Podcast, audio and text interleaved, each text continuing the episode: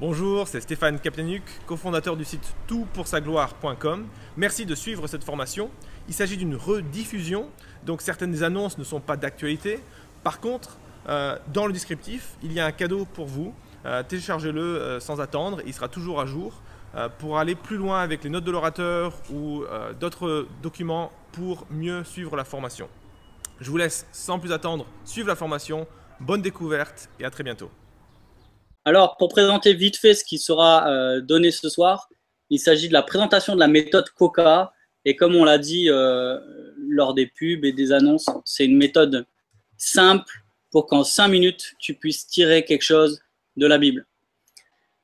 Alors, en deux mots, je présente euh, Stéphane avant qu'il ne prenne la parole et puis on va commencer tout de suite. On s'est rencontré avec Stéphane à l'Institut biblique de Genève par un beau jour d'automne 2011 et comme on le dit euh, souvent sur le blog, euh, au début, c'était pas le coup de foudre, mais euh, on a appris à se connaître et bientôt, on pouvait plus se quitter.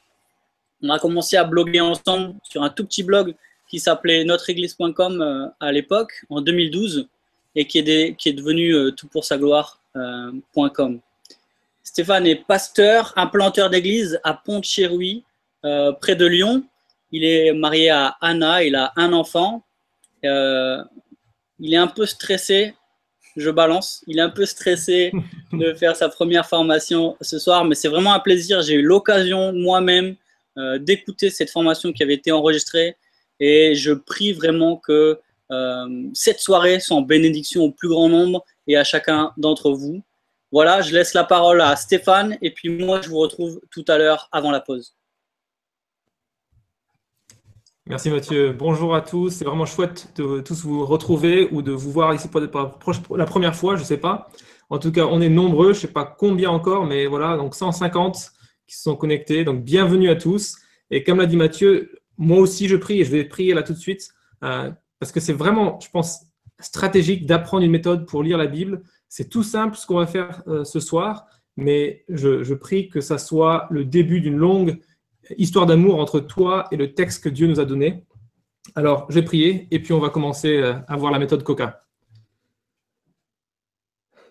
Seigneur, c'est juste quelques minutes et je te remercie pour la, technologie qui permet comme ça d'être ensemble à travers le monde pour regarder comment euh, lire ta parole et en retirer quelque chose, même si on a très peu de temps avant, avant de commencer notre journée.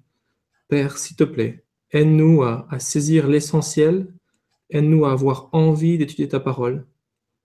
Et s'il te plaît, bénis euh, tout ce qui sera fait ensuite avec, euh, ce qui est appris euh, ce soir. Je te prie pour chacun que les problèmes techniques soient résolus facilement s'il y en a et qu'on puisse vraiment juste profiter de la soirée, Seigneur. On demande tout ça pour ta gloire, Père. Amen. Alors, on a souvent ce problème, on a 5 ou 10 minutes devant nous euh, et on se dit, bah, je ne peux pas euh, lire ma Bible, euh, je ne peux pas retirer quoi que ce soit, je n'ai pas le temps. et, on, file à travers la journée, on sait que lire la Bible, c'est important et pourtant, on ne le fait pas parce qu'il nous manque du temps. Alors, parce que on pense que c'est trop compliqué pour le lire en quelques minutes et en retirer quelque chose. Alors, comme l'a dit Matt et comme on va le répéter tout au long de la soirée, c'est faux. avec la méthode Coca, euh, c'est quatre choses à faire avec un texte biblique. On peut le faire en 5-10 minutes avec un texte même inconnu. Hein, et retirer quelque chose, Dieu parle à travers sa parole, même quand on a très peu de temps. Alors, ça ne veut pas dire que tu ne peux pas faire autre chose, mais ici, on parle d'une méthode vraiment basique pour commencer ton étude de la Bible. Alors, c'est vraiment possible, en très peu de temps, de retirer quelque chose. Euh, en même temps, il faut, il faut dire, bah, c'est une méthode, donc ce n'est pas forcément euh, super agréable au début. Euh, les bonnes choses souvent viennent avec euh, de l'entraînement. moi, je me souviens de la première fois que j'ai appris à, faire du vélo sans les petites roues. Je suis sûr que tu te souviens de ça aussi pour toi. bah, moi, j'ai pleuré. Je sais pas quel âge j'avais, mais j'ai pleuré. Je, je, voulais à tout prix, à tout prix reprendre les petites roues parce que je tombais, tout ça, j'avais mal. Euh, là, on prend une petite méthode, on quitte peut-être euh, les petites roues de juste lire la Bible sans, sans, boussole, sans savoir où on va, et on va prendre un petit cadre qui peut nous aider à, à, rechercher ce que Dieu voulait nous dire par ce texte. Alors, lire la Bible, c'est un de mes grands plaisirs dans la vie. Euh, j'espère que c'est un de tes grands plaisirs. et si ça l'est pas, ben, peut-être c'est la première fois que tu, que, tu, que tu apprends une méthode pour lire la Bible. Ben, J'espère vraiment que ça va t'aider. Et puis, j'ai deux publics quand même en tête. Soit tu, n'as jamais lu la Bible vraiment de façon régulière et tu sais pas où commencer. Donc ça, c'est vraiment la méthode Coca et pour toi. Et peut-être justement, tu, lis la Bible depuis des, années. Euh, et là, on a une méthode toute simple que tu peux transmettre à d'autres. Euh, si, tu, as des, jeunes chrétiens que tu accompagnes, là, tu peux leur montrer comment euh, lire la Bible simplement. Donc, j'ai deux publics, ceux qui vraiment débutent et justement ceux qui sont en train de, former, mentorer, discipuler d'autres chrétiens. Alors, on a un gros piège, on en parle sur le blog ce mois-ci, hein, un gros piège quand on, lit la Bible, euh, c'est le piège du perfectionnisme, euh, c'est le, piège de croire qu'il faut beaucoup de temps pour pouvoir lire la Bible et en ressortir quelque chose. Et vraiment, c'est pas ça. Euh, le, secret, si on devait parler d'un secret pour réussir à lire la Bible et en ressortir quelque chose, c'est la régularité. Je prendrai sans, hésiter 5 minutes par jour pendant 365 jours plutôt que euh, une grosse heure ou trois heures par, mois ou des choses comme ça. Vraiment, cinq minutes par jour dans la durée t'apporteront beaucoup plus que quelques gros blocs euh, dans ton mois. Donc justement, c'est une des raisons d'apprendre une méthode toute simple et pas viser trop haut tout de suite. Dans, dans l'étude de la Bible, vraiment, le, mieux, c'est l'ennemi du bien. Alors, il y a plusieurs façons de, lire la Bible. Très rapidement, ce serait la lecture survole, si tu es dans un, de ces fameux groupes de croissance euh, où tu, es en train de lire la Bible avec d'autres chrétiens, souvent on lit des gros blocs de la Bible. Ça, c'est génial pour avoir une vue d'ensemble de la Bible.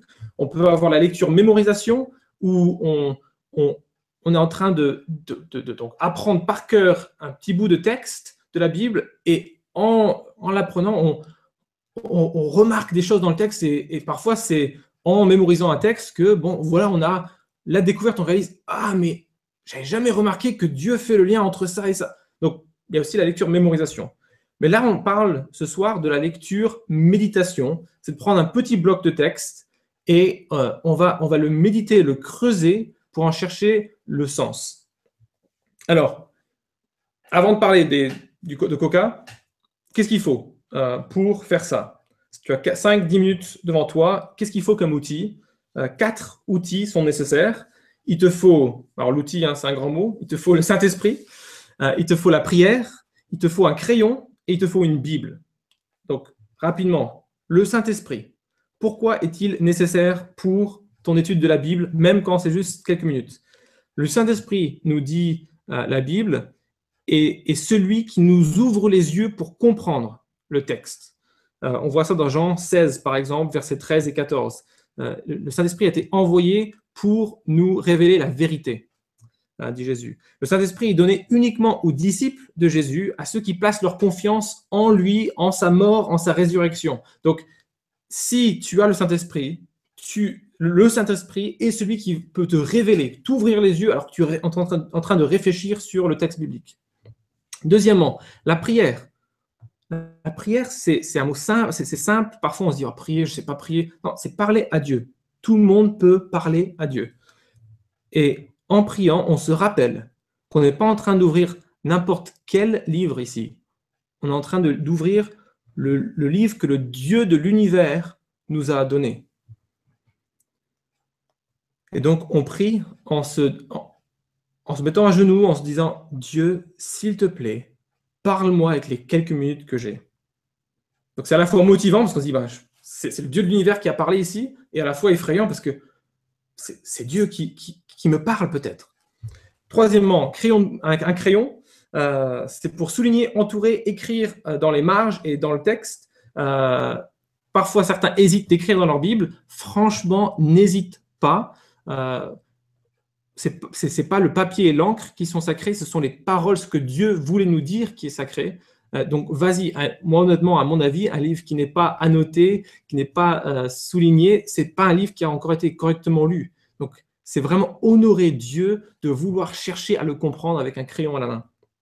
Et quatrièmement, prends une Bible. Euh, je te conseille de prendre une Bible en papier pour pouvoir justement annoter. honnêtement, n'importe quelle Bible fera l'affaire. prends une Bible, peut-être évite les Bibles trop bon marché comme j'aime beaucoup la Bible à 1,80€ de 90 de la Maison de la Bible. On a distribué à des millions d'exemplaires, hein, cette Bible en France. Mais le papier ne va pas tenir longtemps. Prends une Bible un peu plus haut de gamme pour qu'elle puisse t'accompagner pendant des années. Et au niveau des traductions, honnêtement, prends n'importe quelle traduction, prends une traduction simple sans doute. J'avais entendu un professeur et théologien dire euh, à la question, quelqu'un lui posait quelle est la meilleure traduction? Et il a répondu celle que vous utilisez tous les jours. Et je suis à 100% d'accord euh, avec lui. Euh, si c'est la Summer, sa Second 21, c'est sans doute mieux pour une première lecture. Mais honnêtement, peu importe la traduction que tu prends, l'essentiel c'est que tu t'en serves tous les jours. Et je connais un gars, bah, d'ailleurs, qui est dans mon église, hein, qui s'est converti en le lisant dans une, euh, seconde 1910 que beaucoup estimeraient très compliquée. il a lu chaque année euh, depuis des années. Il durant sa première ou deuxième lecture, euh, voilà, il a compris l'évangile et il s'est converti. voilà, Dieu n'est pas du tout limité par la traduction que tu as devant toi. Alors, parlons maintenant de la méthode Coca. Certains ne connaissent pas du tout. où est-ce qu'on va avec ça D'autres ont peut-être une petite idée.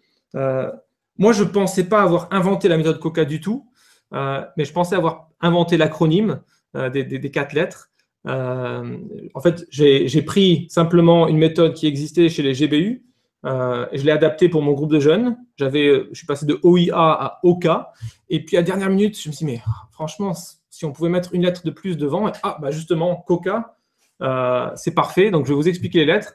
Mais juste pour l'anecdote et pour un petit coup de pub pour les groupes bibliques de lycéens, il y a il y a juste une semaine, alors qu'on faisait la pub, euh, Nicolas Blum, euh, qui est responsable GBU euh, sur Paris, m'a demandé est-ce que c'est la méthode Coca, c'est celle qui, contient ces quatre, mots? J'ai dit ah oui, c'est la même chose. Donc apparemment, ça a été inventé en 2008 par les groupes bibliques lycéens. Donc si tu es lycéen ou si vous avez un lycéen à la maison, vous pouvez l'encourager de, rejoindre ces groupes bibliques lycéens qui sont en train de se redynamiser. Ils avaient toute une période de pause et euh, ils sont en train d'être, ils ont été repris sous la tutelle un peu des, GBU, donc les groupes bibliques universitaires. Et euh, si, si, si, tu vas dans un GBL, euh, tu retrouveras la méthode. Elle est un peu plus détaillée de, ce que j'utilise, parce que je veux que tu puisses t'en servir en 5-10 minutes, justement. mais c'est les mêmes quatre mots, simplement quelques étapes, des questions dedans un peu différentes. Alors, regardons la méthode COCA. C'est quatre lettres, quatre mots il, s'agit du contexte, il s'agit d'observer, il s'agit de comprendre et il s'agit d'appliquer. Contexte, observer, euh, comprendre et appliquer. Et donc, si tu n'as pas noté tout ça, on va le faire plusieurs fois en boucle, hein, ces, quatre mots. Et euh, il y a aussi une fiche résumée qu'on va donner à la fin du webinaire. Donc, pas de panique pour les notes. Alors, contexte, c'est regarder où euh, un texte se place dans la Bible. Observer, c'est regarder euh, comment les choses sont dites dans ce texte. Comprendre, c'est chercher à savoir ce que le texte veut dire, ce qu'il signifie. Et l'appliquer, c'est savoir comment ce texte, euh, quelles sont les implications et l'application dans ma vie du sens du texte. En une phrase, on pourrait dire, donc c'est le contexte, l'observation, la compréhension et l'application, c'est regarder où est-ce que le texte biblique se trouve, ce qu'il dit, ou comment il dit les choses, ce qu'il veut dire et ce qu'il veut dire, ou comment il s'applique pour moi. Quatre étapes, quatre lettres, coca. Alors, avant de regarder maintenant en détail et de, prendre un texte biblique ensemble et, et de voir comment utiliser cette méthode, juste une, dernière pensée sur l'objectif de tout ça. L'objectif, c'est pas juste d'accumuler de la connaissance. L'objectif, c'est le truc qui m'enthousiasme le plus. Euh, c'est beaucoup plus important que la méthode. Le but de toute lecture de la Bible, c'est d'essayer de, penser les pensées de Dieu. Euh, c'est peut-être bizarre comme ça. C'est encore plus bizarre si on parle de la, comme ça, euh, c'est essayer de rentrer dans la tête de Dieu. Donc ça semble très bizarre, hein, de rentrer dans sa tête et de comprendre pourquoi Dieu a choisi de me dire ça dans ce texte. Pourquoi est-ce qu'il dit ça de telle manière? On cherche à, comprendre Dieu. C'est énorme ce qu'on fait. Ça, c'est le but. Et cette petite méthode aide à être peut-être plus objectif, aide à éviter des erreurs de tordre le texte. On sait qu'il y a des textes difficiles. Euh, c'est l'apôtre Paul, euh, Pierre qui dit ça à propos de Paul euh, dans 2 Pierre. Donc voilà, une petite méthode. Alors tout au long, on va utiliser un texte, on va utiliser 2 Timothée 3, versets 16 à 17. Très, très connu, je sais. Mais on va prendre un texte très connu et voir comment il s'applique dans, bah, dans notre vie avec les quatre lettres de la méthode. Alors, je lis le texte. Toute l'écriture est inspirée de Dieu et utile pour enseigner, pour convaincre, pour corriger, pour instruire dans la justice, afin que l'homme de Dieu soit formé et équipé pour toute œuvre bonne. Donc, si tu n'avais pas de Bible et que tu, viens d'en prendre une, hein, c'est 2 Timothée 3, 16 à 17. Donc, prenons les quatre lettres pour ce texte. Tout d'abord, le contexte. On sait que le contexte d'une phrase, euh, c'est hyper important. Par exemple, un exemple très simple, euh, est-ce que tu sais que la Bible dit à trois reprises, si ma mémoire est bonne, que Dieu n'existe pas? Est-ce que tu le savais? Je, pense que tu dis quoi? Non, bien sûr que non. Bah si. Euh, la Bible dit, par exemple, dans le psaume 14, verset 1, il n'y a point de Dieu. Autrement dit, Dieu n'existe pas. Alors, tu n'as peut-être pas remarqué ça, tu ne le savais pas, justement parce que le contexte dit tout le contraire. Le début de la phrase dit Le fou dit dans son cœur, il n'y a point de Dieu. donc le, contexte, pour nous, on sait tous que c'est important, parfois on oublie quand on arrive à la Bible, mais le contexte est clé pour comprendre euh, un texte et pour éviter des erreurs par rapport à un texte. Parce qu'imagine si je prenais juste euh, la phrase il n'y a point de Dieu. Ah d'accord, bon, ok. Bon, Seigneur, euh, merci de m'avoir expliqué que tu n'existes pas. Non, c'est pas ça. Le contexte, c'est la première étape. Qu'est-ce qui se passe ici, dans ce passage? Où est-ce qu'il se place? On a tous déjà eu des, mauvaises expériences d'ailleurs où une phrase, euh, une affirmation à propos d'un ami ou d'un membre de la famille a été pris hors de contexte et a été ensuite amplifié et déformé. Euh, le contexte est super important. Il faut respecter la parole de Dieu en sachant replacer un texte dans son contexte. Alors, prenons par exemple ce texte euh, que j'ai trouvé euh, par hasard sur Facebook. Je donne juste une phrase. Qui vient et qui fait quoi? Alors, qu'est-ce que ça veut dire ça? Qui vient, qui fait quoi? Juste comme ça, est-ce que tu sais qu'est-ce que ça veut dire? Bah, c'est impossible de savoir. On ne sait pas euh, sur quelle page Facebook euh, ça s'est euh, publié, on ne sait pas qui parle, on ne sait pas à qui c'est adressé. C'est impossible. Il manque des infos essentielles sur le contexte large et sur le contexte plus étroit de, est-ce qu'il y avait une phrase avant ou une phrase après cette question qui vient, qui fait quoi. Par contre, dès qu'on sait que cette phrase était dans la page Facebook d'un groupe de jeunes, d'une église, dans ce contexte, la, nôtre ici sur, sur Pont, hein, Pont de ça aide déjà un peu. Et si en plus on, dit que c'est le responsable de groupe de jeunes euh, qui, le dit, on peut commencer, ah ok, c'est un événement de groupe de jeunes, euh, on a déjà, le contexte aide tout de suite à comprendre à quoi sert cette phrase, quelle est l'intention de l'auteur? Maintenant, ça aide encore plus si on donne plus de détails. Par exemple, je vous lis la phrase complète. Ce samedi, groupe de jeunes à 18h chez Dupont. Je m'occupe de faire une grosse salade. Il faudra au moins trois tartes salées et trois desserts qui fassent un peu Noël. Qui vient? Qui fait quoi? Tout de suite, on, comprend mieux. Tout de suite, on sait de, quoi il s'agit. Il y a un événement groupe de jeunes. On attend une réponse de ma part. Il faut que je produise un dessert. Il faut que je produise quelque chose de salé peut-être. Tout de suite, le contexte nous aide à comprendre le sens lui-même. Donc, on commence toujours avec le C de Coca pour regarder le contexte. Il faut se rappeler de replacer le texte euh, dans son contexte original.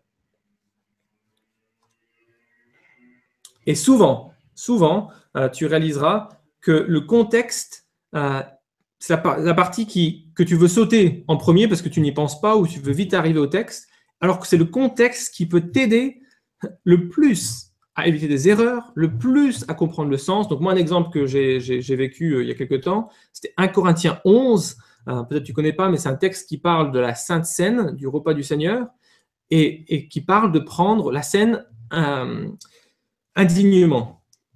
Et c'est souvent lu dans nos églises, juste la phrase sur la prise indigne de la scène. Mais quand on lit le, chapitre en entier, ça devient beaucoup plus clair. C'est quoi prendre indignement la scène Et ça nous garde plein d'erreurs. C'est pas venir avec du péché, par exemple. Bon, ça c'est une parenthèse, mais c'est un exemple où, de nouveau, j'ai vécu ça. Le contexte, c'est super, super utile. Alors, dans la fiche détaillée, euh, je donne deux outils pour le contexte. C'est au, moins répondre à deux questions. la première question, c'est qui parle à qui? Et la deuxième question, euh, c'est de quoi parle-t-on juste avant notre texte? Et de quoi parle-t-on juste après notre texte Donc, deux questions qui parle à qui? Et qu'est-ce qui vient avant? Qu'est-ce qui vient après? Et rappelez-vous, le but ultime de tout ça, c'est quoi? C'est pas de juste remplir quelques, quelques cases dans, une liste, hein. c'est de chercher l'intention de Dieu quand il a inspiré ce texte. Donc, deuxième euh, lettre, le O pour observer. L'observation est clé. Euh, ici, on veut regarder comment les choses sont dites. Alors, imaginez un détective qui devait rentrer dans une scène d'un crime et il arrive, il voit une empreinte et tout de suite il dit Ah ben voilà, cette empreinte, on identifie le propriétaire de l'empreinte, on a le meurtrier. C'est pas comme ça qu'on fait du tout dans, une scène de crime. On arrive sans euh, conclusion toute faite, on observe simplement. On relève des empreintes partout. on regarde tout ce qu'on peut regarder et on n'a pas encore de conclusion toute faite. C'est vraiment la phase d'observation. D'abord, il faut regarder comment se trouve la pièce dans laquelle s'est produit le crime. Ici, on est dans la Bible. Comment est écrit ce texte? Comment se placent les mots? Comment sont enchaînés les mots? On cherche à juste voir comment les choses sont dites.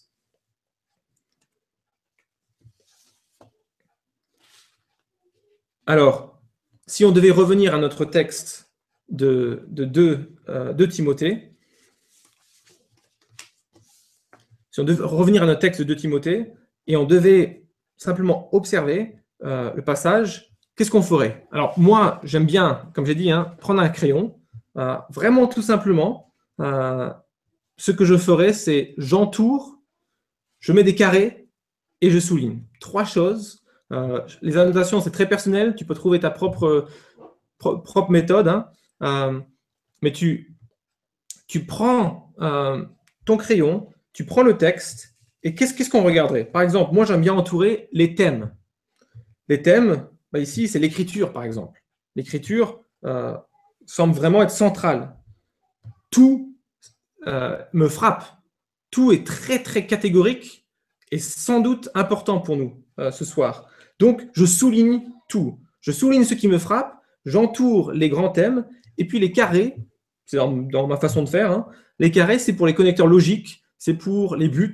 Donc, par exemple, ici, c'est toute l'écriture est inspirée de Dieu, c'est une affirmation forte, soulignée, et utile pour, un carré, pour convaincre, pour enseigner, pour corriger, pour instruire dans la justice, afin que, encore un connecteur logique, afin que l'homme de Dieu soit formé et équipé pour toute œuvre bonne. Il y a plein de pour. On ne sait pas, on ne tire pas encore de conclusion, mais simplement, euh, on, met des carrés là-dessus. Alors, j'ai euh, oublié, oublié de mentionner le contexte de, de 1 Timothée. Euh, le contexte vient généralement aussi en lisant le livre de 1 Timothée. Hein, de, Timothée. Donc, ici, si tu devais utiliser la méthode Coca, sur un texte que tu ne connais pas trop, Bon, sois pas perfectionniste, juste regarde les phrases avant, quelques phrases après. Si tu connais un peu mieux le texte, tu peux savoir, bon, c'est Paul qui écrit à Timothée. Euh, il me semble qu'il parle quand même de, de, de, ses responsabilités. Je pense qu'il parle aussi de ne pas avoir honte euh, de l'évangile. Euh, ici, juste avant notre texte dans, dans, dans 2 Timothée 3, il parle de, de, faux docteurs qui sont en train de, rejeter la parole et qui chutent et que la parole est, bonne, elle peut donner la vie à Timothée. Donc, on, a un contexte ici qui, va nous aider, mais on ne tire pas encore de conclusion. Alors, pour la deuxième lettre, pour l'observation, on a mis un cercle autour d'écriture, par exemple. On a euh, mis des carrés autour des buts et des, connecteurs logiques. Et puis, honnêtement, le mot tout, il est juste fabuleux dans ce passage. Toute l'écriture, et ça va jouer dans les applications, ça va jouer dans le sens, toute l'écriture est inspirée de Dieu. Et on va revenir dessus. Alors, troisième euh, lettre, troisième étape, comprendre. Alors, quand j'ai peu de temps, franchement, j'utilise même pas forcément ces trois outils pour comprendre. Euh, j'ai trois outils hein, dans, l'étape comprendre. La paraphrase, il s'agit de redire dans tes propres mots ce que le texte dit. De résumer en essayant de dire en moins de mots, par exemple deux ou trois fois moins de mots ce que le texte dit. Et euh, ma question préférée, euh, c'est se poser la question pourquoi l'auteur dit-il cela? Donc, la paraphrase pour notre texte, par exemple, toute l'écriture est inspirée de Dieu et utile pour enseigner, pour convaincre, pour corriger, pour instruire dans la justice, afin que l'homme de Dieu soit formé et équipé pour toute œuvre bonne. On va directement faire le résumé, par exemple. Toute la Bible vient de Dieu et est utile pour la vie chrétienne. Paraphrase. On est vraiment loin du texte, hein, ok? D'accord. Mais qu'est-ce que ça m'a forcé à faire De paraphraser ou de résumer comme ça un texte? C'est de chercher à me dire, est-ce que j'ai raté un élément essentiel dans ma phrase, dans mon résumé, dans ma, paraphrase.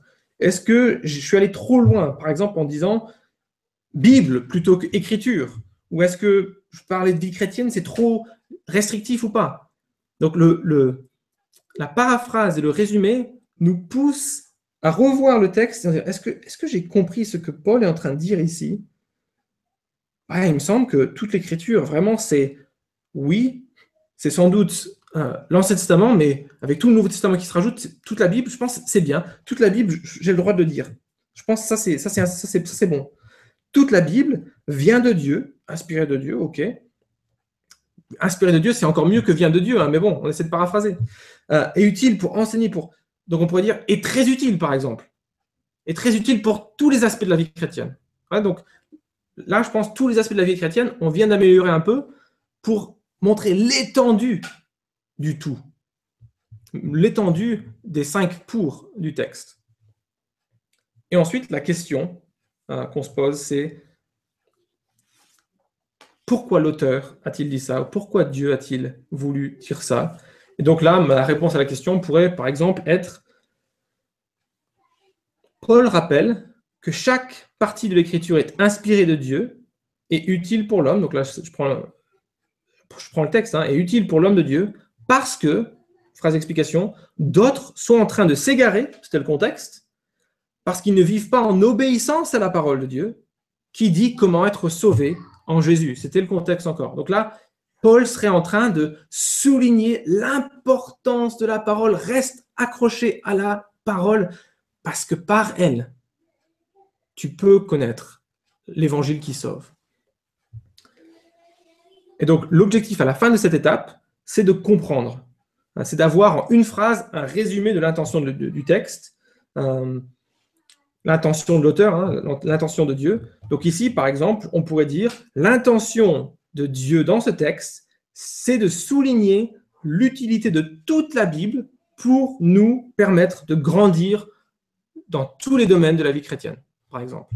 Une phrase, et ça, c'est vraiment le produit fini déjà. C'est magnifique quand tu arrives à la fin de Coca, euh, du C de comprendre, euh, déjà d'avoir cette phrase-là. Mais il ne faut surtout pas s'arrêter là. Euh, si tu t'arrêtes, c'est juste la connaissance que tu accumules. Ça ne va pas te servir à grand-chose. Et d'ailleurs, c'est très dangereux. Il faut à tout prix arriver à la dernière étape, l'application de cette phrase d'intention de l'auteur, le sens du texte.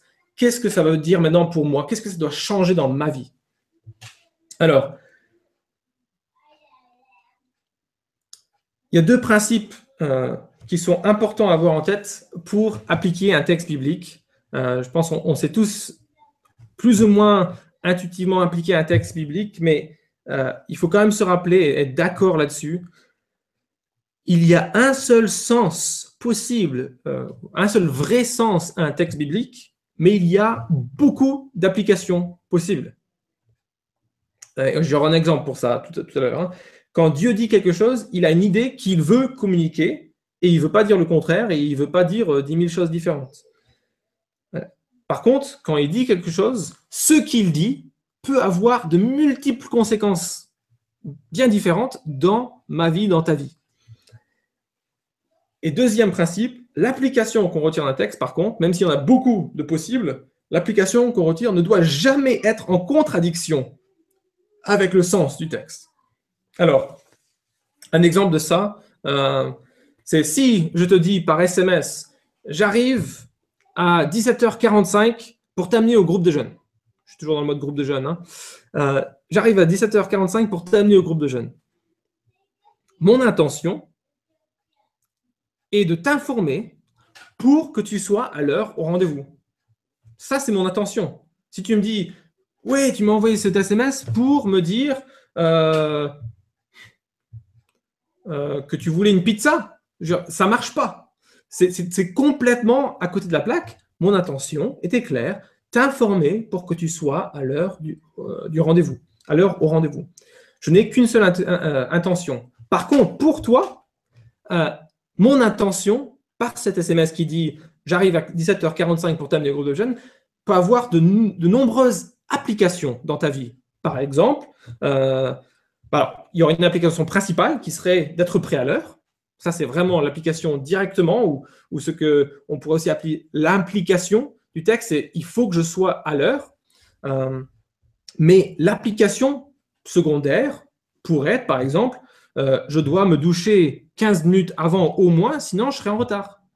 Vous voyez, donc ça, ce serait une application tout à fait euh, légitime à mon SMS. Et la Bible, de la même façon, va avoir un, sens, on va chercher le sens du texte, et ensuite il y aura une application principale qui sera vraiment plus naturelle avec le texte, mais avec plein euh, de conséquences possibles et d'applications secondaires sur ma vie, sur ta vie. Alors prenons maintenant euh, un, exemple avec notre texte de Timothée 3 euh, à 17, 3 16 à 17. Comprendre le texte, c'était réaliser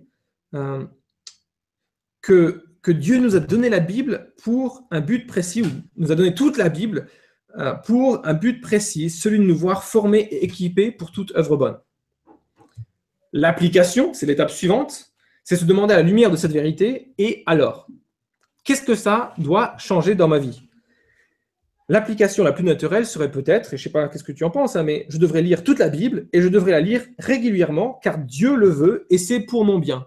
Donc, par exemple, l'application principale serait, puisque le texte souligne toute l'écriture, et souligne tellement le pour, pour, pour, pour, l'application principale, c'est je dois lire toute la Bible régulièrement pour grandir. Ok. Euh, ça, j'avais une discussion avec Mathieu par rapport à ça. Euh, ça pourrait être ce qu'on appelle soit l'application principale ou l'implication du texte. C'est vraiment assez objectif. C'est ce que la première application qui vient quand, quand on voit ce texte. Par contre, selon euh, ta pratique de ta lecture biblique, selon euh, ce que tu as déjà lu de la Bible, selon euh, où tu en es dans ta vie, il va y avoir tout plein d'applications secondaires. Donc, par exemple, moi, ça pourrait être. donc, moi, moi tout, plus récemment, c'est le texte souligne cinq fois, avec le mot pour, que la Bible a une utilité pour tous les domaines de ma vie.